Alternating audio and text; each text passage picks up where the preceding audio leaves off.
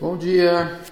Como eu prometi para vocês, nós íamos enfocar a questão da cirurgia pós-bariátrica e da questão da obesidade, né? Obesidade mórbida, certo? E nós temos aqui então a minha pacientezinha, Dona Angélica. Dona Angélica, ela veio me procurar porque eu sou um pós-bariátrico.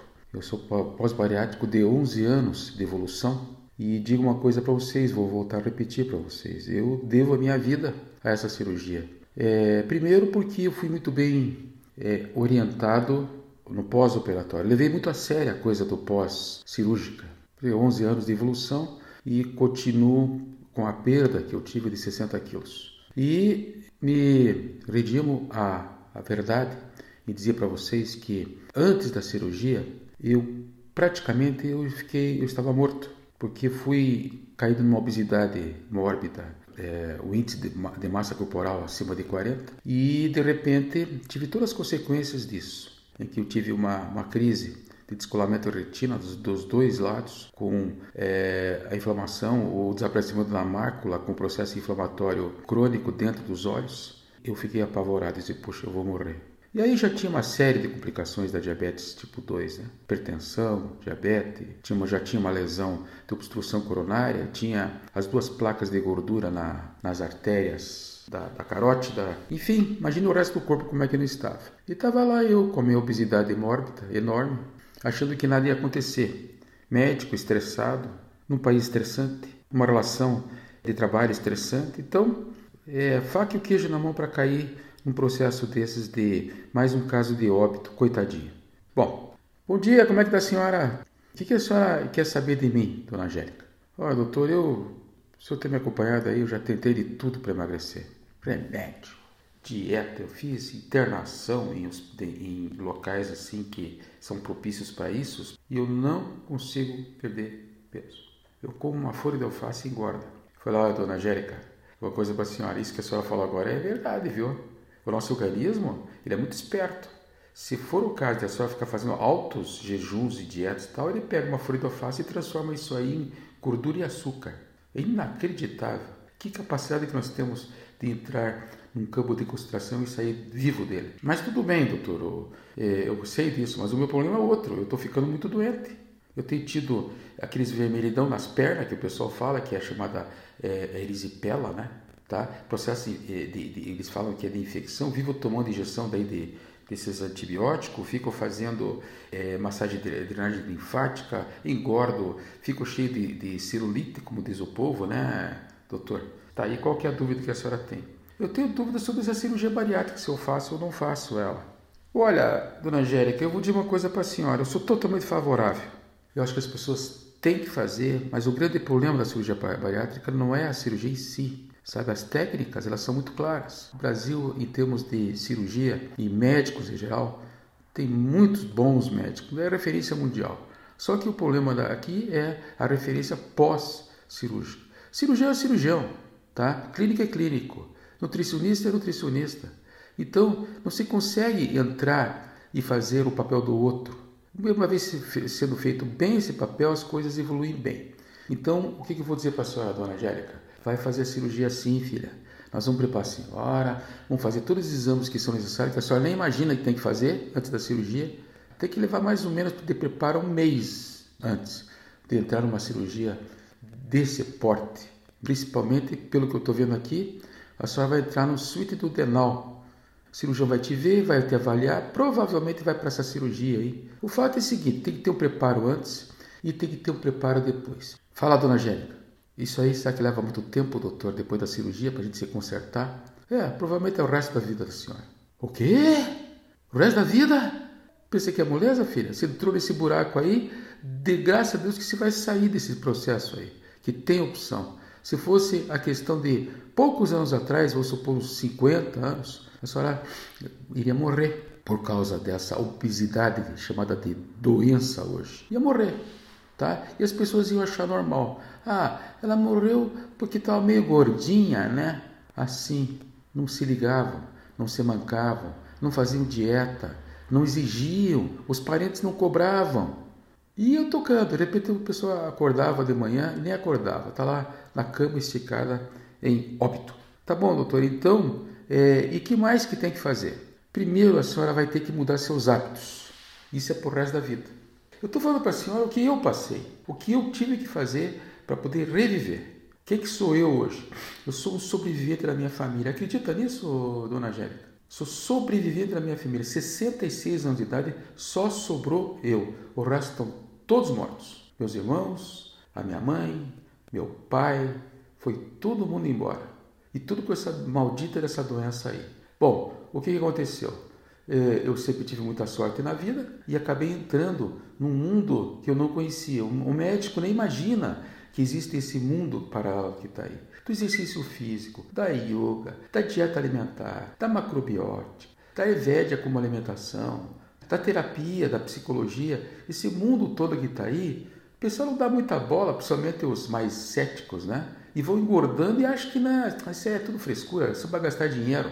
Eu vou pegar meu dinheiro, eu vou para passear lá em Miami para dizer para os outros que eu posso, que eu tenho. Já começou a doença por aí, a psicose, né? a homeopatia, classifica a gente de acordo com os medicamentos, de acordo com nossos miasmas. Miasma psicótico sifilítico era o que eu estava vivendo. Psicótico, hipertrofia, gordura, banha, excesso, adipócitos, eh, lecitina, grelina. Por outro lado, tinha o lado destrutivo, que é o lado sifilítico, que é o lado lesional das artérias, que é... enfim, tudo isso que você está vendo aí fora, dona Angélica.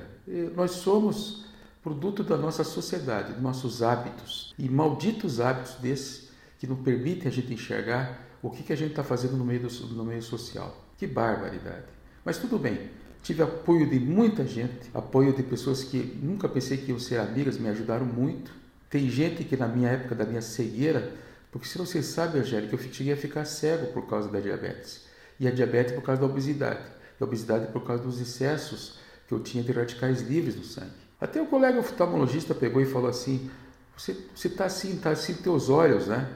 Eu fiz várias cirurgias no olho e várias aplicações de laser. Ele falou assim: imagina o que não está por dentro acontecendo lá dentro. Então, a medicina dos radicais livres, a medicina da intoxicação metálica, de metais pesados, a medicina da recuperação de tudo isso, através de respiração, como a yoga, através da, da, da dieta alimentar, todas essas coisas são muito importantes, Angélica. Você vai ter que mudar a tua vida. Então, o que, que eu faço hoje? Só para te dar um exemplo.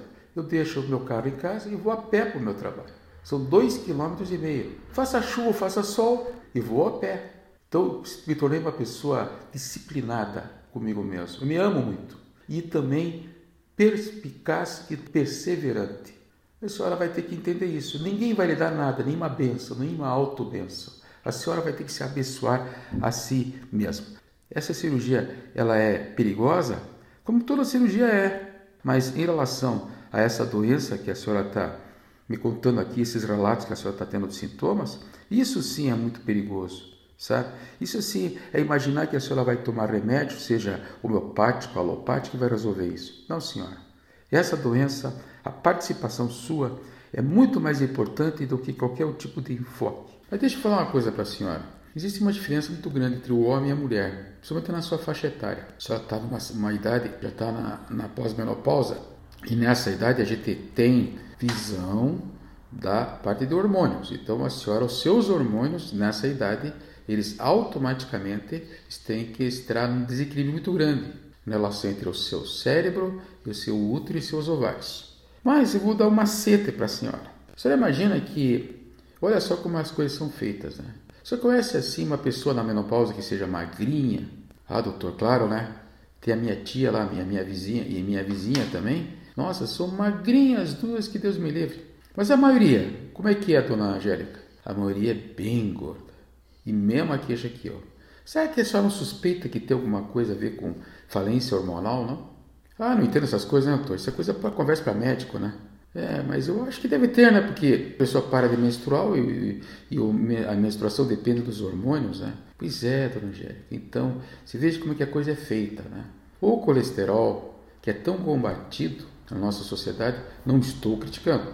Ele, na verdade, é o que gera hormônios, tanto masculinos quanto femininos dentro de uma cadeia. Então, a molécula do colesterol se subdividem numa tal de pregnelona, que vai se subdividindo eh, dividindo depois em uma série de outras relações bioquímicas para chegar na testosterona e chegar nos hormônios é, femininos. E, inclusive nessa cadeia entra aqui a questão da, da tireoide também. Bom, senhora não deve estar conseguindo emagrecer por causa disso. Tem um desequilíbrio hormonal muito grande, é muito mais difícil a senhora emagrecer do que o seu marido, que já não precisa passar por esse ciclo hormonal tão grande. Mas não é o único fator. Você vai ver lá na frente que tem vários fatores que são envolvidos nessa questão de obesidade, né? Mas o nosso foco aqui é, é tentar convencer a senhora que existem efeitos bons e efeitos ruins da bariátrica. E os pacientes, eles falam e fofocam nas cabeleireiras e nos bares, né? Os efeitos ruins, né? Tem cirurgias que elas simplesmente, vamos dizer assim, põem um laço no estômago ou põem um balão lá dentro. Aí a pessoa não come tanto e são chamadas as cirurgias restritivas, né? Da ingestão de alimentos. E tem as, os tipos de cirurgias que elas são as cirurgias para não absorção dos alimentos, são má absortivas. Por exemplo, a mais agressiva é uma gastrectomia mais radical, que eles tiram o pedaço do estômago do duodeno e de repente fazem umas anastomoses para que a coisa continue acontecendo, senão você mora de fome. Essa gera, com, com um outro tipo de cirurgia, que é do duodeno, duodeno suite, é, que mantém-se o duodeno, mas também se faz uma, uma retirada do estômago, é, metade do estômago, é, é, é bem amplo, e de repente isso vai ter consequências como se fosse um paciente subnutrido ou má absorção de vitaminas, sais minerais e nutrientes. O paciente vai e faz a cirurgia, nem tem ideia do que está acontecendo. Não, eu vou comer, agora eu vou fazer minhas suplementações, vou comer aqui o que tem que ser comido e não vou ficar procurando mais médico nenhum, não. Não tenho tempo para isso. Gente, aí começa a catástrofe da história e leva uma má fama para essa intervenção cirúrgica que salva muitas vidas. Não que seja a única opção, mas que salva muitas vidas. Então, o que, que acontece? O paciente tem que ter noção que isso tudo tem que ser suplementado. Me dá aí, doutor Paul, me dá aí um exemplo, então, porque, o que, que acontece nessa nossa barriga aqui dentro, esse estômago, esse intestino, que não consegue mais absorver os alimentos. Não existe uma condição de fazer uma adaptação. E outra coisa, o que, que ele não absorve e que faz tanta falta? Olha, Dona Angélica, a grande é, perda é o cálcio e o zinco. Então esse zinco, tá, ele não é absorvido no paciente é, bariátrico e tem que ser reposto. O cálcio, então, nossa, quantas funções tem o cálcio? Vai desde essa questão da absorção da alimentação até chegando à osteoporose, osteopenia. Então, o que significa isso? Vai quebrar os ossos. Então, o paciente com 10 anos de, de bariátrica, ele parte para um osso mole e quebradiço. É um dos efeitos colaterais e que depende sim de ter um cálcio e um hormônio chamado PTH em equilíbrio. Se não houver esse equilíbrio, o paciente vai ter as consequências que normalmente são irreversíveis. Ah, tá. Mas só isso, só esse negócio de cálcio e zinco, é, na verdade é, existe aqui uma modificação do pH do seu intestino. Ele passa a ter um pH diferente pela cloridria que existe. E existe uma deficiência de um monte de vitaminas, monte até um termo meio estranho de falar para a senhora, né? Mas dá para dizer mais ou menos assim, por cima, que a deficiência da vitamina B12 é a principal. Praticamente 40% dos pacientes ficam com uma deficiência dessa vitamina. E essa vitamina, gente, infelizmente tem que ser injetável. Eu, e isso não é papo nosso aqui, nós, nós do outro lado da, da, linha, como dizem, né? É papo dos hematologistas mesmo, viu? Ainda mais no paciente bariátrico que tem essa dificuldade via oral, vamos dizer assim, né? O paciente é, que foi feita a cirurgia, as cirurgias chamadas da má absorção, absor, má absortivas, né? Fazer com que o paciente vá emagrecer, porque ele passa a também não ter mais absorção desse, dessas vitaminas. Mas essa B12 é um absurdo, sabe? Sabe por quê, dona Gélia? Não, doutor, me fale por que, que essa vitamina B12 é tão importante. Gente, vocês começaram a ter formigamento no pé, dor no pé, de repente o pé começa, quando andar, você tem que levantar a perna. Isso é, é, é comum as pessoas de mais idade dizerem, eu para mim andar, doutor, Eu não tenho artrite, não tenho essas coisas aí. Mas eu para andar eu preciso dar uma levantadinha na perna, sabe? E, e, quando ele volta com a perna no chão, faz um barulho, tal, tal. Então o corredor que faz barulho quando corre. Interessante, né, dona Gê? É, não tinha percebido isso, doutor, que era por causa dessa, dessa deficiência aí, é. É, então eu vejo mesmo, tem uns caras que correm que parece uma pluma no ar. O cara e umas moças também, né? Mas tem compensação, os caras que parecem que estão com hum, aquelas patas de cavalo, você escuta de longe, plá, plá, plá, plá. Então pode ser que o grande componente aqui é essa neuropatia que acontece por uma deficiência da vitamina B12. E essa vitamina B12, deixa eu antecipar para a senhora que não tem oferta nos nossos alimentos normalmente. Se quiser repor a B12, tem que ser a base de frutos do mar. Lógico, tem algumas outras opções, mas você tem que comer é, muito mais quantidade do que ir lá e comprar um comprimidozinho de B12 ou fazer uma, ela de maneira injetável. Mas vamos encerrar agora então esse podcast e para a gente de repente dar continuidade no próximo podcast para esse assunto tão gostoso que é.